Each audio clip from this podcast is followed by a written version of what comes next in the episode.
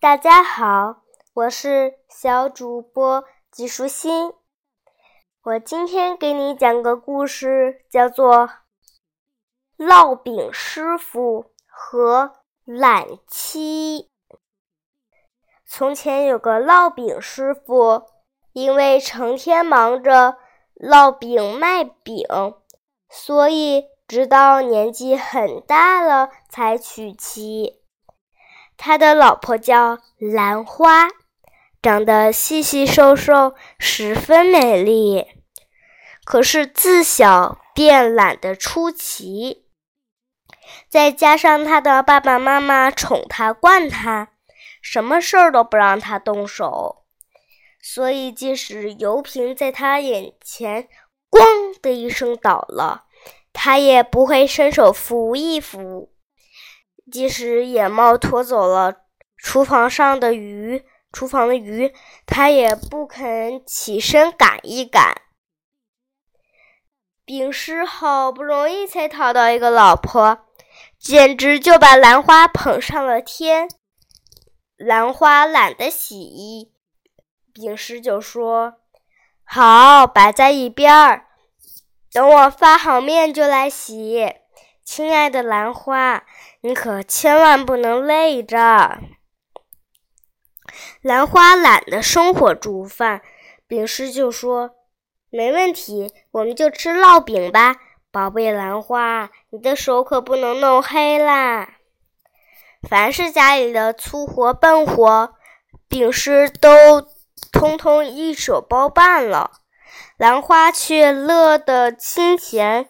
躺在床上，什么事都不用做。丙师的娘事事看在眼里，把他气得七窍生烟，说：“真气死我了！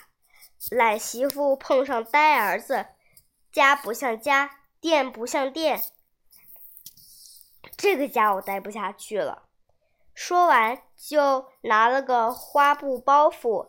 气冲冲的往女婿家去了。婆婆一走，兰花更没顾忌了。她索性就整天舒舒服服的歪在床上，对饼师说：“给我买包蚕豆吃吃吧。再要不然就娇滴滴的说：帮我买斤糖炒栗子吧。成天在家没东西吃。”真无聊啊！饼师被兰花使唤的，忘了店里吃饼的客人，像箭一样的奔来奔去，为兰花买大包小包的零食、水、零食，再加上饼师烙的香喷喷的大饼，堆在兰花的床头，就像一座小山呢。原来细细瘦瘦像筷子的兰花，现在每天又吃又喝又不劳动，慢慢的就变成鼓鼓胖胖的大萝卜啦。这一对懒老婆和呆丈夫的趣事，就一家传一家，像头传到像尾巴。大家都当个笑话一样说来说去。胖的不像话的兰花，从早到晚躺着不肯起床，最后躺的腰也酸了，背也疼了，干脆装起病来啦。每天哎呦哎呦的哼个不停，丙师心疼的不得了呢。连忙说：“可怜的兰花，你可千万不能生病啊！”兰花哼一声：“我，哼，我脚酸呐。”丙师马上替他捏脚。兰花又哼一声：“嗯，我背疼啊。”丙师立刻替他捶背。吃饭的时候。兰花连碗都懒得端，真是懒到极端了呀！丙师说：“可怜的兰花，你不要动，我来喂你。”兰花就这样吃了睡，睡了吃。以前还会哼哼唧唧，现在懒得哼了，甚至连眼皮都懒得睁开嘞。